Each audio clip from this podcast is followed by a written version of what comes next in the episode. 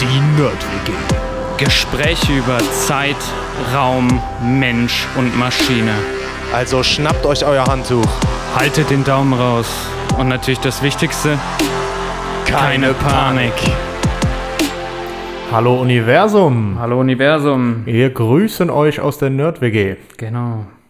Heute wieder vereint. Heute wieder, äh, endlich wieder vereint. Ja, das ist schon Ja. sehr einsam, wenn man da alleine sitzt und da irgendwie so in den Computer reinredet oder sowas. Mach ich den ganzen Tag auf der Arbeit schon.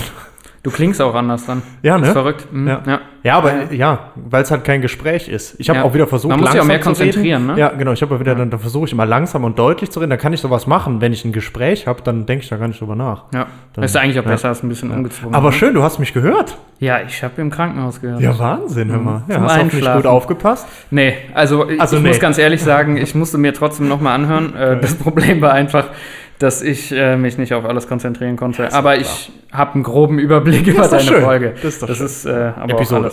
Episode. Ja. Ja. Genau. Okay, ja, äh, was haben wir denn äh, gemacht? Und zwar haben wir uns beschäftigt mit der Photovoltaikzelle und wie generell so eine Solarzelle funktioniert. Ähm, Nochmal kurz über Halbleiter gesprochen, dann darüber, wie man tatsächlich Sonnenenergie benutzen kann, um direkt daraus Strom zu erzeugen. Und dann haben wir uns noch den Wirkungsgrad angeguckt, weil ich das wichtig fand, sich mal anzuschauen, was ist denn das Maximum, was ich da rausholen kann. Ähm, das liegt nämlich irgendwo dann knapp über 30 Prozent, was ich da machen kann. Außer ich nehme natürlich mehrere Zellen ne, und kann dann mehrere äh, Spektrenbereiche noch abdecken. Aber erstmal das generell so. Finde ich ganz interessant. Denken viele Leute gar nicht drüber nach. Gibt ganz viele verschiedene Wirkungsgrad-Definitionen auch und sowas. Und das ist dann immer wichtig, äh, dass man das irgendwie mal weiß. Aber ja, genau, eigentlich geht da gar nicht mehr.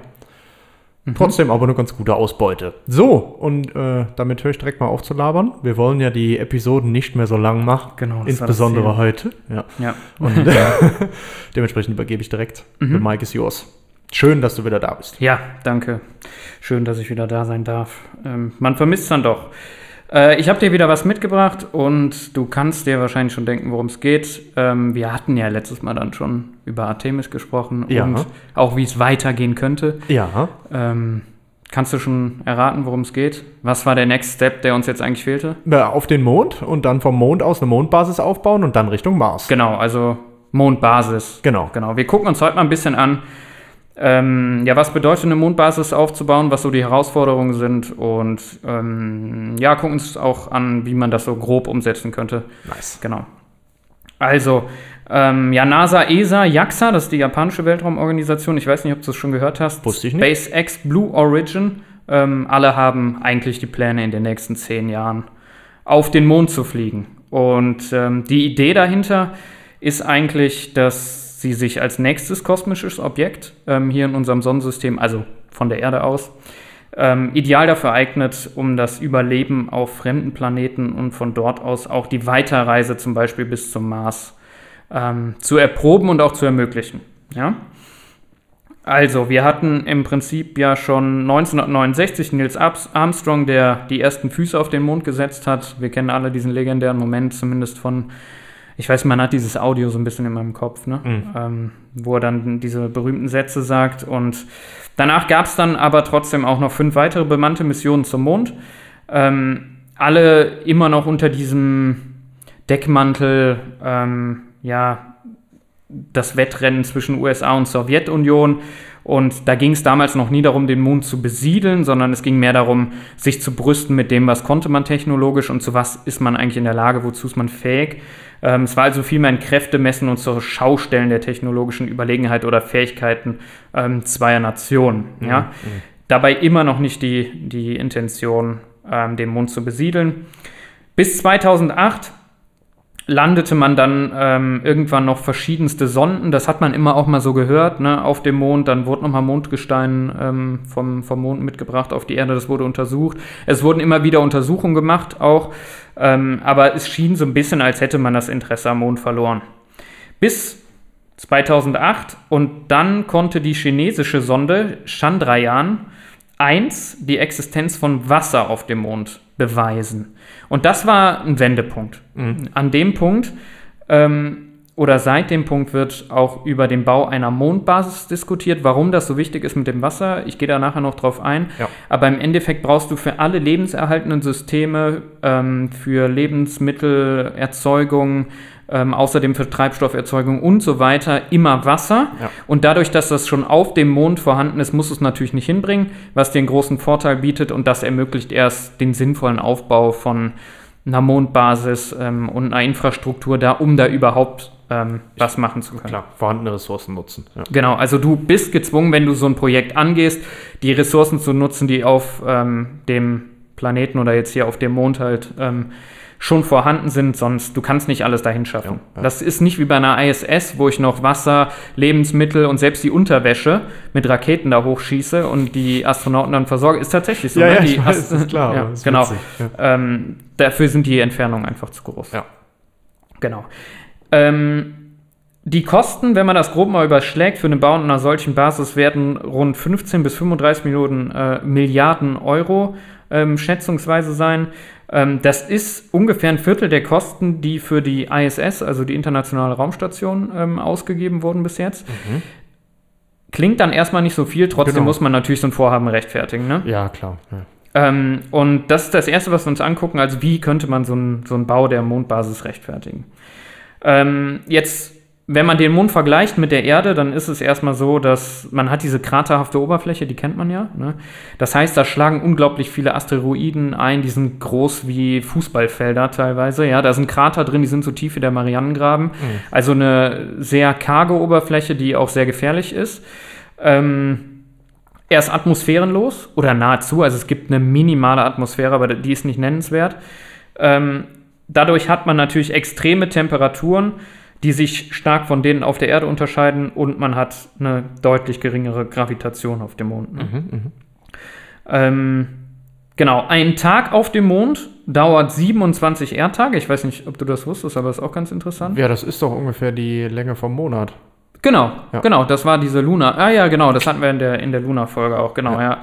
Ähm, das heißt, wenn du an einem bestimmten Punkt auf dem Mond bist, sieht der immer so ungefähr zwei Wochen ununterbrochen Sonnenlicht. Ja, und dann hast du auch wieder ungefähr zwei Wochen, äh, wo du dann ähm, wirklich Dunkelheit hast. Ja. Äh, genau, die Temperaturunterschiede zwischen Tag und Nacht sind dabei halt so hoch, dass es tatsächlich auch zu sogenannten Mondbeben kommt. Das heißt, ähm, Ach, ja. einfach nur durch die Temperatur. Genau, das Krass, machen die ja. Temperaturunterschiede, ja. Also, was sind die Hauptgründe eigentlich oder Hauptpro-Argumente für den Bau einer Mondbasis? Äh, Das erste ist geringe Schwerkraft, werden wir gleich drauf kommen, warum das so interessant ist. Und das zweite Bodenschätze. Ähm, für die Entstehung des Mondes nimmt man an, das habe ich glaube ich auch schon mal in einer anderen Folge erwähnt, dass der Mond entstanden ist ähm, während der jungen Planetenentstehung in unserem Universum. Wovon man ausgeht, ist, dass ein junger anderer Planet die Erde tangiert hat, also mit ihr auch kollidiert ist und äh, der Mond im Prinzip ein Rest ist von dem, was, ähm, was dieser junge Planet war und der sich dann geformt hat durch natürlich wieder die Rotation um die Erde von diesem riesen Gesteinsklumpen und so weiter, dann rund wurde. Ähm, genau. Deshalb ist es aber auch so, dass die Oberfläche des Mondes nämlich ein ähnliches Rohstoffvorkommen hat ähm, wie unsere Erdkruste. Und genau das macht so interessant. Das heißt, ich finde massenhaft Silizium, Aluminium, Eisen, Titan zum Beispiel auch. Ähm, alles Rohstoffe, die extrem äh, wertvoll sind und ähm, die auch für viele technologische ähm, ja, Errungenschaften hier auf der Erde benutzt werden. Ja. Außerdem gibt es wertvolles Helium-3, mit dem man wiederum Treibstoff herstellen kann, direkt. Was vielleicht sogar irgendwann, wenn man dazu kommen sollte, dass man Kernfusion betreiben kann, zusätzlich aber auch in Fusionsgeneratoren nutzen kann, um Strom zu erzeugen. Das ist jetzt noch relativ weit entfernt. Erstmal ist das Helium-3 aber deutlich interessanter zur Treibstoffgenerierung selber. Wenn man jetzt sagen würde, man hat sogar ähm, Raketen, die da landen können und von da aus weiterfliegen können, zum Beispiel, dann kann ich mit dem Helium-3 wieder Treibstoff erzeugen, die tanken und weiterfliegen lassen. Ähm, genauso könnte man sich aber auch überlegen, hat man vielleicht irgendwann da sowas wie ein, ähm, ja, wie ein Hafen, ein Weltraumhafen, wo dann ähm, wiederum sogar, oder eine Werft, wo wiederum Raketen gebaut werden automatisch. Ja. Ähm, in so Fällen ist das äh, interessant. Also alles auch Rohstoffe, die auf der Erde mit der Zeit knapp werden und deren Abbau aber auch ähm, ja, nicht gut ist für, für die Umwelt hier. Ähm, das heißt, wir könnten sie auf dem Mond abbauen, ähm, oder auch auf nahegelegenen Asteroiden und dann zur Erde transportieren. Ja? Das heißt auch so ein bisschen, da könnte man dann reden über so einen Aspekt, ähm, wir schonen hier das Klima und ähm, bauen so Rohstoffe halt da ab und so weiter. Ähm, und da spielt die geringe Schwerkraft auch direkt mit rein. Und zwar dadurch, dass es eine geringere Schwerkraft auf dem Mond gibt, ähm, brauchst du deutlich weniger Treibstoff, wenn du eine Rakete nimmst und die auf dem Mond startest und wieder in die Umlaufbahn der Erde bringen willst. Hm, ja, ja, ja, klar. Und was ja auch ist, äh, du kannst ja theoretisch auch bei geringerer Schwerkraft ganz andere Materialien herstellen aus den Grundrohstoffen. Also genau, Beispiel, das auch. Ja, viel, viel ähm, stabileres Eisen und sowas. Ja, genau. Und wenn, genau, wenn du jetzt über den Transport nachdenkst, wie ich eben meinte, dann kann ich mit weniger Treibstoff die Raketen benutzen und die wieder in eine Erdumlaufbahn bringen. Mhm. Und ähm, ja, dadurch kann ich im Prinzip in die Erdumlaufbahn eine Menge ähm, interessante Rohstoffe reinbringen, die entweder da wieder ähm, schon ja, weiter verschifft werden, sage ich mal, oder dann auch auf die Erde ähm, transportiert werden direkt. Mhm, mhm. Das macht den Mond im Prinzip also zu einem potenziellen Warenlager für zukünftige Weltraummissionen.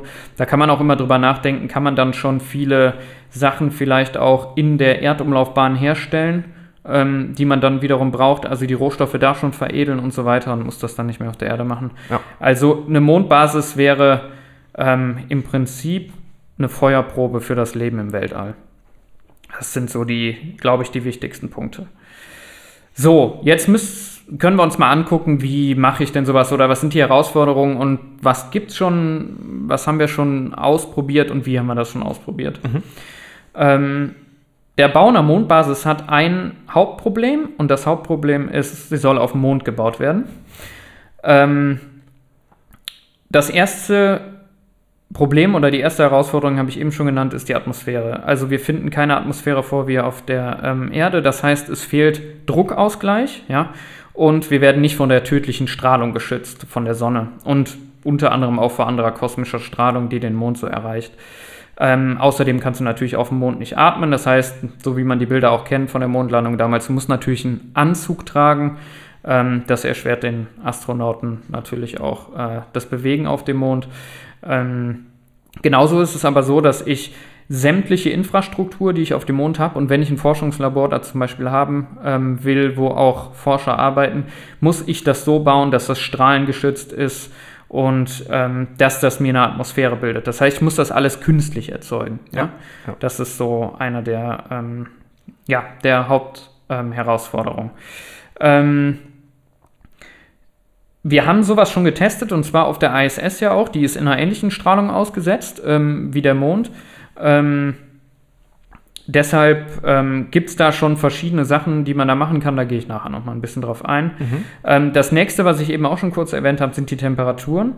Ähm, also man hat bis zu minus 170 Grad Celsius ungefähr auf der Nachtseite des Mondes und im Unterschied dazu während so eines lunaren Tages von knapp zwei Wochen Temperaturen von bis zu 120 Grad Celsius. Das heißt extreme Schwankungen, ähm, plus du brauchst natürlich auch dafür wieder ähm, eine Infrastruktur, die dich vor dieser extremen Temperatur schützt. Ne? Ja. Ähm, Woran liegt das? Das liegt einfach ganz einfach daran, dass der Mond wiederum atmosphärenlos ist. Das heißt, er kann die Wärme nicht speichern, die während des Tages ähm, aufgenommen wird. Gleichzeitig ist es aber so, dass ähm, während eines Tages die Strahlung natürlich auch nicht abgeschwächt wird und so der Mond sich deutlich ähm, schneller aufheizen kann an der Oberfläche. Ne?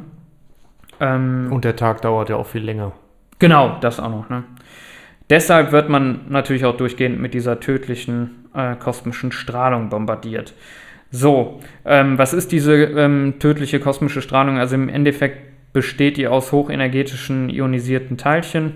Die kommen größtenteils von der Sonne, teilweise aber auch ähm, aus dem interstellaren Raum und gelangen dann zum Mond. Von der Sonne ist das meistens dann direkte UVA und UVB-Strahlung. Mhm. Und ja, das sind Strahlungen, die können wir als Mensch so nicht aushalten. Und genau deswegen müssen wir Habitate schaffen, ähm, in denen Forscher arbeiten können, die genau vor diesen Strahlungen schützen. Ja, zu energiereich einfach, ne? Einfach viel zu ja, energiereich für uns, genau. Ja. Dann zusätzlich, Gravitation hatten wir eben auch schon mal.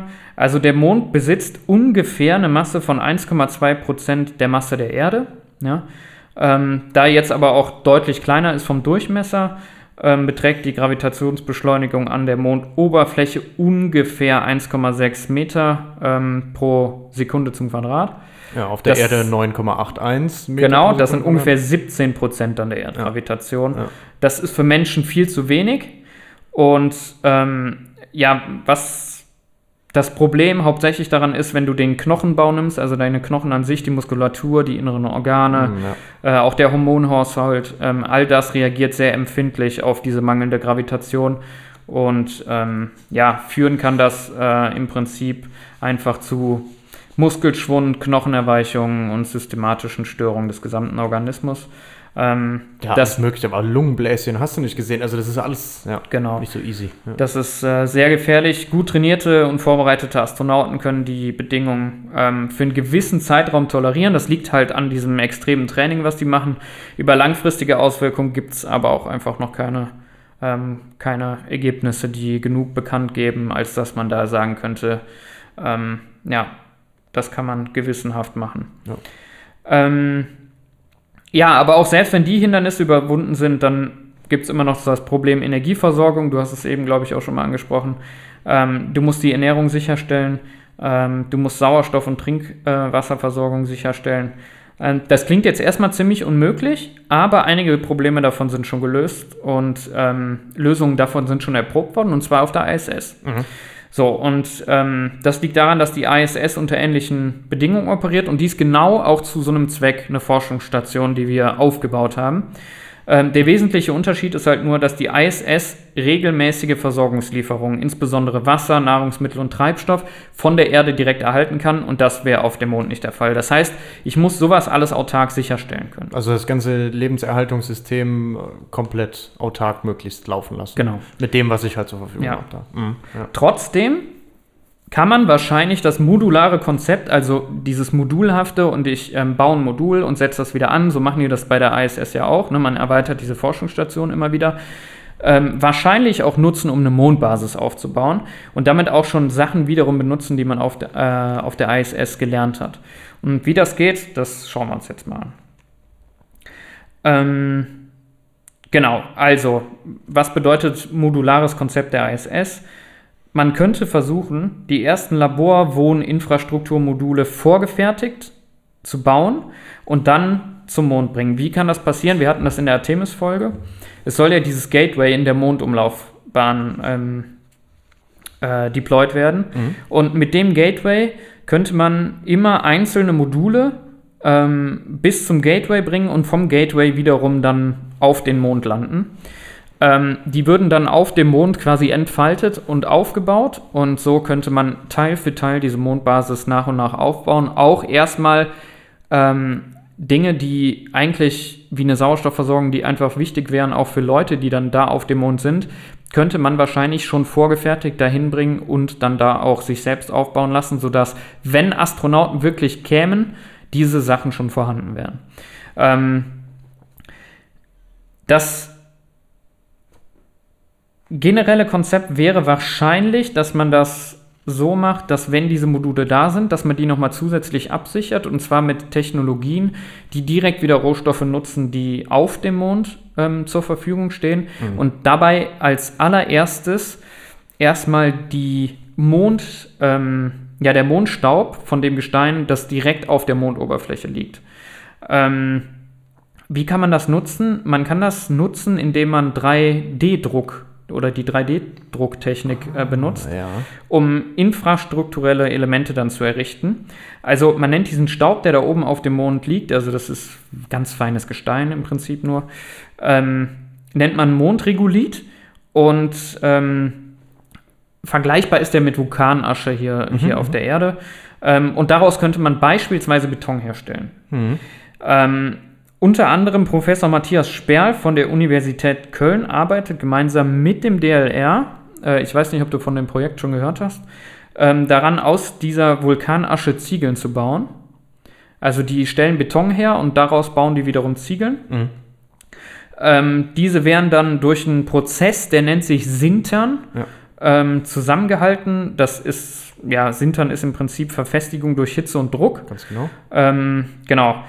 Was man nimmt, ist, man nimmt konzentriertes Sonnenlicht und ähm, ja, brennt mit diesem konzentrierenden Sonnenlicht oder bindet die Materialien mit diesem konzentrierten Sonnenlicht. Das ist wahrscheinlich das, was du auch eben bei dem Eisen meintest. Wahrscheinlich macht man das auch. Äh, So, nee, oder? nee, nee, Nee? nee. Okay. Ist, äh, unabhängig davon, da, das ist jetzt eher eine chemische äh, Sache, Okay. wie, die, wie die Moleküle dann aneinander aufgebaut werden können Mhm. und so. Das war was anderes. Ja, und was, was äh, Sperl im Prinzip gemacht hat, ist, der hat mit dieser Sintern-Methode und dem 3D-Druck so eine Art, ja, lunares Lego aus Stein gebaut. Also Mhm. die greifen ineinander, diese Steine. Man kann die wie so Lego aneinander, aneinander basteln und ähm, kann dann so Iglo-artige Strukturen errichten. Ähm, das Iglu wird dann oben nochmal mit zwei Metern von dem losen Staub bedeckt. Jetzt gibt es auf dem Mond keine Winde, das heißt, der wird auch nicht einfach weggeweht ähm, der zusätzlich vor der Strahlung schützen soll. Und insgesamt müsste dann so eine Wand sechs Meter betragen, dass das wirklich ähm, strahlungsdicht ist. Und die würden dann quasi gebaut um diese Module. Und dann würde man von da aus quasi diese Basis immer weiter aufbauen. Also du nimmst ein Modul, deployst es auf den Mond, baust mit diesem ähm, Lego-Verfahren, sage ich mal, ähm, wie, eine, wie ein Iglo darüber, was, ähm, was das Ganze schützt ähm, vor natürlich auch runterfallenden Asteroiden, vor Strahlung und so weiter. Kapselst das im Prinzip ein, deployst das nächste Modul, baust es da wieder drüber und dann machst einen Tunnel innen drin. Und dann verbindest du die ganzen Sachen. Und so kannst du nach und nach so eine, so eine Basis ähm, bauen. Das heißt, innerhalb der Schutzhülle könnte man dann diese Forschungseinrichtungen ähm, aufbauen. Und ähm, ja, es gibt noch ein paar Alternativen. Man könnte natürlich auch schon vorhandene Höhlen und Lavatunnel nutzen, wo damals Lava durch den äh, Mond geflossen ist. Ich denke aber mal eher, also das wäre dann alles unterirdisch. Ich denke mal eher wahrscheinlich, dass es aber ra- darauf hinauslaufen wird, dass man das auf der Oberfläche macht und dann halt mit dieser Technologie, ähm, die ich eben beschrieben habe. Witzig, Äh, ja, ich glaube, da habe ich irgendwann schon mal was von gelesen, die so im Newsletter oder irgendwas. Mhm. Ja. Oder, so, irgendwo, oder irgendwie bin ich da mal drüber Sperl heißt der gute Ja, Mann. ja, cool. Ja. Ja.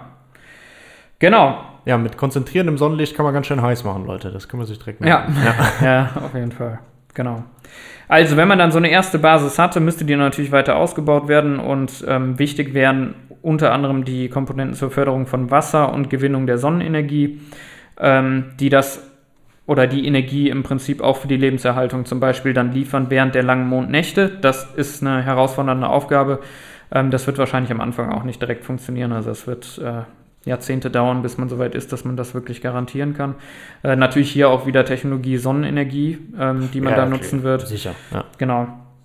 Ähm, das gewonnene Wasser, was man dann ähm, ja auch gefunden hatte oder beweisen konnte, dass es da ist, ähm, was hoffentlich dann aus dem Eis abgebaut wird, ähm, das müsste dann in Laboren gespalten werden in Wasserstoff und Sauerstoff. So könnte man natürlich dann auch eine, ähm, eine Sauerstoffversorgung garantieren. Ja, und den Wasserstoff kannst du direkt noch wieder benutzen, um dann zum Beispiel zu speichern auch und dann kannst du den ja auch zum Stromerzeugen benutzen. Genau. Ne? Also äh, der Wasserstoff wird wiederum für die Energiegewinnung Oder wieder Benutzt. Treibstoff daraus herstellen. oder Treibstoff hergestellt. nachdem, Also da hat man da. Möglichkeiten, das kann man halt für sehr viel benutzen. Ja.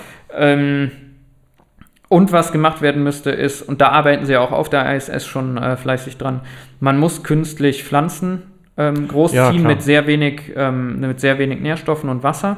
Auch dafür würde man wiederum das Wasser benutzen. Ja. Dass man selber da Pflanzen großziehen kann und dann wäre die Nahrung, die da bereitgestellt würde, weil man sie auch nicht von der Erde genug mitbringen kann, ähm, rein pflanzlich sein. Erstmal auf dem Mond. ist auch spannend, ne? Bei so äh, Pflanzen, die wachsen, da gibt es Pflanzen, die wachsen im Weltraum, manche auch nicht, weil manche brauchen den Einfluss der, äh, also jetzt ganz im- auf der SS oder so, brauchen den Einfluss der Schwerkraft, um zu wissen, wo oben und unten ist, damit die überhaupt wachsen.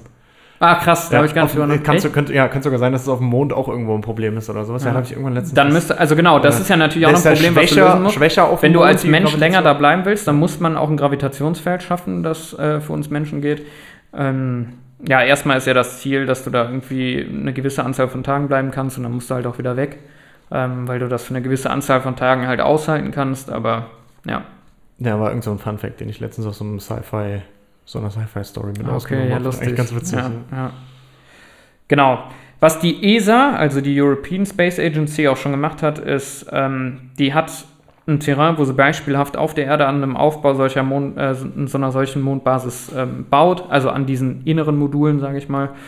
Ähm, und da wird auch an diesen Technologien geforscht, wie kann das ähm, Wasser gewonnen werden, wie kann man das wiederum spalten und so weiter, wie kann ich daraus Treibstoff wiederherstellen. Also diese ganzen Sachen werden auch schon ähm, erforscht. Das heißt, die Technologie ist eigentlich da, um sowas zu machen. Ja, Ähm, plus, das sind ja eigentlich alles Probleme, die wir hier auf der Erde auch lösen wollen. Ne? Genau. Du musst es nur dann nochmal, oder gerade auch dabei sind, das immer effizienter zu lösen und das musst du halt dann noch übertragen auf die wideren Bedingungen auf dem Mond. Aber Genau, die Technologie ist im Prinzip da für all diese Sachen. ja, Ähm, hier ging es jetzt eine lange Zeit auch wiederum ums Geld und gerade Ja, scheint klar. so, als wäre jetzt das Geld da, äh, um das machen zu können. Ähm, wir müssen halt ein bisschen gucken, wie das jetzt weiterläuft, ähm, auch mit dieser Artemis-Mission. Also scheinbar gibt es ja immer noch Probleme mit dem Treibstoffleck. Man ist natürlich ein bisschen auch zum Erfolg verdammt bei solchen äh, Sachen, weil sonst werden so Projekte irgendwann auch eingestampft. Ne? Ähm, es gibt trotzdem großes Interesse halt von vielen auch privaten Konzernen hier wie Blue Origin. Da steckt ja Bezos hinter, also von, von Amazon oder auch SpaceX, die eine eigene Mondbasis bauen wollen. Also die wollen das nochmal unabhängig von der NASA machen. Ja. Ähm, genau. Moonrace ist aber ein Programm von Blue Origin zusammen mit der NASA und auch der ESA, ähm, wo am Bau dieser ähm, Mondbasis geforscht wird. Also es äh, wird im Moment von vielen verschiedenen ähm, ja, Stellen genau in diese Richtung hin auch äh, geforscht und äh, entwickelt. Und ähm, ja, man muss einfach sehen, wie lange das noch dauert und wann es an der Zeit ist. aber es tut sich was. Aber es tut sich was. Und jetzt ist noch so ein bisschen die Frage, wo würde man denn so eine Basis ähm, deployen? Das habe ich ja eben schon am Anfang einmal gedacht, wo du erzählt hast, mit Ja. widere Bedingungen hier und das noch da. Ja. Ja. Genau, da kann man sich wahrscheinlich äh, das am leichtesten beantworten, indem man sagt, ja, da wo es Wasser ist. Mhm, Und wo hat, äh, wo wurde Wasser gefunden? Also am Südpol sind diese Wasservorkommen bewiesen worden. Und ähm, ja, da sind sich NASA, ESA und auch die chinesische Space Agency einig, dass deshalb auch am Südpol des Mondes die, ähm, die Basis erbaut werden soll, weil da könnte man dann über dieses Wassereis natürlich den wichtigsten Rohstoff auf dem Mond erstmal abbauen, ähm, der Grundlage für Trinkversorgung, Treibstoff und Sauerstoff ist und auch für die Nahrungsmittelerzeugung. Ähm, genau, was den Rest angeht, ich denke, ähm, das ist erstmal gar nicht so wichtig. Du musst erstmal garantieren, dass du eine Wasserversorgung da hast und ähm, lebenserhaltende Systeme. Alles weitere wird man dann wahrscheinlich danach sehen. Ja, auf jeden Fall. Genau. Und im Endeffekt war es das auch schon Ja, aber das ist doch eine zu der, ja. zu der Mondfol äh, oder Mondbasisfolge. Äh, es ist natürlich alles noch nicht fix und ähm, es wird wahrscheinlich Entscheidungen in die eine und in die andere Richtung geben, was das angeht. Ähm, ich fand es relativ interessant zu sehen, dass viele Sachen schon eigentlich gemacht sind Ja, und wie weit wir eigentlich sind und wie weit wir eigentlich schon sind. Ja. Ähm, und dass zum Beispiel auch sowas am DLR schon gemacht wird, wie, wie kann ich so, ähm, so Infrastruktur schützen ähm, mit Rohstoffen, die schon auf dem Mond vorhanden sind. Genau. Ähm, wenn das jetzt so sein sollte, dass diese Artemis-Mission ein voller Erfolg wird, glaube ich, kann man mit so einem modularen System wie bei der ISS wahrscheinlich gute Erfolge erzielen und dann auch nach und nach so eine Mondbasis aufbauen. Was ich aufregend finde, ist, dass wahrscheinlich wir noch erleben werden, dass das passiert. Mhm. Ja, Ist stimmt. natürlich äh, eine ganz coole Sache, weil äh, eine lange Zeit war das ja ganz weit weg von allem. Mhm. Und ähm, ja, wie gesagt, manchmal braucht man auch Dinge, die einen faszinieren, ähm, damit man weiter motiviert ist und dran bleibt. Und Ja. Das ist auf jeden Fall eine so eine Sache, ne? Das Genau. ist eine sehr coole Vorstellung. wir haben ja. so ein bisschen ja diese Faszination Weltraum und Da wird auch deshalb- einfach, ja, da wird auch einfach vieles aus der Fantasie plötzlich irgendwie viel, sehr real. Ja, das genau, Ist ziemlich cool. ja. Ja. stimmt. Man bleibt ja auch für immer ein bisschen das kleine Kind. ne? Ja, voll. Also ich Ja. sowieso. Ja. Genau. Ja, so viel zur Mondbasis. Ja, dann auf jeden Fall erstmal vielen Dank dir. Ja, gerne. War sehr spannend. Vielen Dank euch fürs Zuhören. Genau, danke. Hoffentlich habt ihr auch ein uns bisschen was Ehre. mitgenommen. Genau, es war uns eine Ehre. Endlich wieder zu zweit. Sehr schön. Genau. Und ansonsten würde ich mal sagen, wo auch immer ihr seid, was auch immer ihr macht, wir wünschen Und euch noch einen wunderschönen Tag. Auch wenn es auf dem Mond ist. Abschalten. Abschalten. Cool. Ja, boah, was sowas finde ich, da könnte ich ja Ewigkeiten drüber Ja, ja, das ist spekulieren, da was gibt's man wo macht und was Sachen. macht und so. Ja, ja, ja, ja. Ich finde ja immer diese, diese, es gibt so ein paar Autoren, die relativ gut recherchiert, da dann irgendwelche Stories noch drauf aufsetzen. Sowas liebe ich Mhm. Kann man ja. sich drin verlieren, Sowohl ne? Mond, Mars und sowas, ja voll. Also das finde ich total geil. Wenn dann, und dann sind diese Fakten dann immer da drin. Deswegen komme ich manchmal auch so. Das, Ja. ist, ja, das finde ich total geil. Ja, also. Auf. Und es ist echt so krass, müsst ihr mal überlegen. Guck mal, also eigentlich ist das so voll die, die, die absolute Fantasy-Vorstellung, dass wir äh, da auf dem Mhm. Mond hängen und dann von außen noch weiter zum Mars und andere Planeten besiedeln und sowas. Aber nein, es gibt Leute, die forschen da dran. Ja, So, schon. wir beschäftigen uns damit. Ich meine, klar, diese ganze Science Fiction, das kommt ja auch nicht von irgendwo und sowas, ne? Aber das ist schon echt geil. Also, Ja, ich finde immer interessant, wie. Äh, ich habe ja auch in meiner Masterarbeit übrigens Ja. Kapitel geschrieben über ähm, Science and Art. Ah, ja, doch. Und stimmt. Science Fiction ist ja auch eine Art von Kunst, Ja. würde ich sagen. Und ähm, die Sachen, ja, also so die Kunst ist im Prinzip der Ausdruck von einer gewissen Kreativität und dem, was, also der gibt dir quasi so die, die Grenzen unseres, oder zeigt dir, dass es kaum Grenzen gibt für, für die, das, was wir uns ausdenken können und das, was wir kreieren können in unserem Kopf. Und es dafür äh, oder dadurch halt immer wieder ähm, Motivation und ähm, ja, auch eine Art von Vorbild für das, was wir in der Wissenschaft machen. Das heißt, du kannst dir Beispiele aus der Kunst nehmen und versuchen, das in der Wissenschaft umzusetzen. Also es sind, du hast kaum Grenzen, die da gesetzt sind. Ähm, einfach nur, wenn du dir Dinge vorstellst. Und ja, Einstein ist ja auch ein schönes Beispiel dafür. Noch viele schöne andere Beispiele. Wenn das, in, wenn das jemanden interessiert, dann kann ich auch mal eine Folge machen. Ich glaube, das ist ein schöneres Schlusswort kriegen wir nicht hin heute. Also Genau. für den zweiten Schluss. Also Ja. An der Stelle Ja, Schluss. Schluss. Film. Abschalten. Abschluss.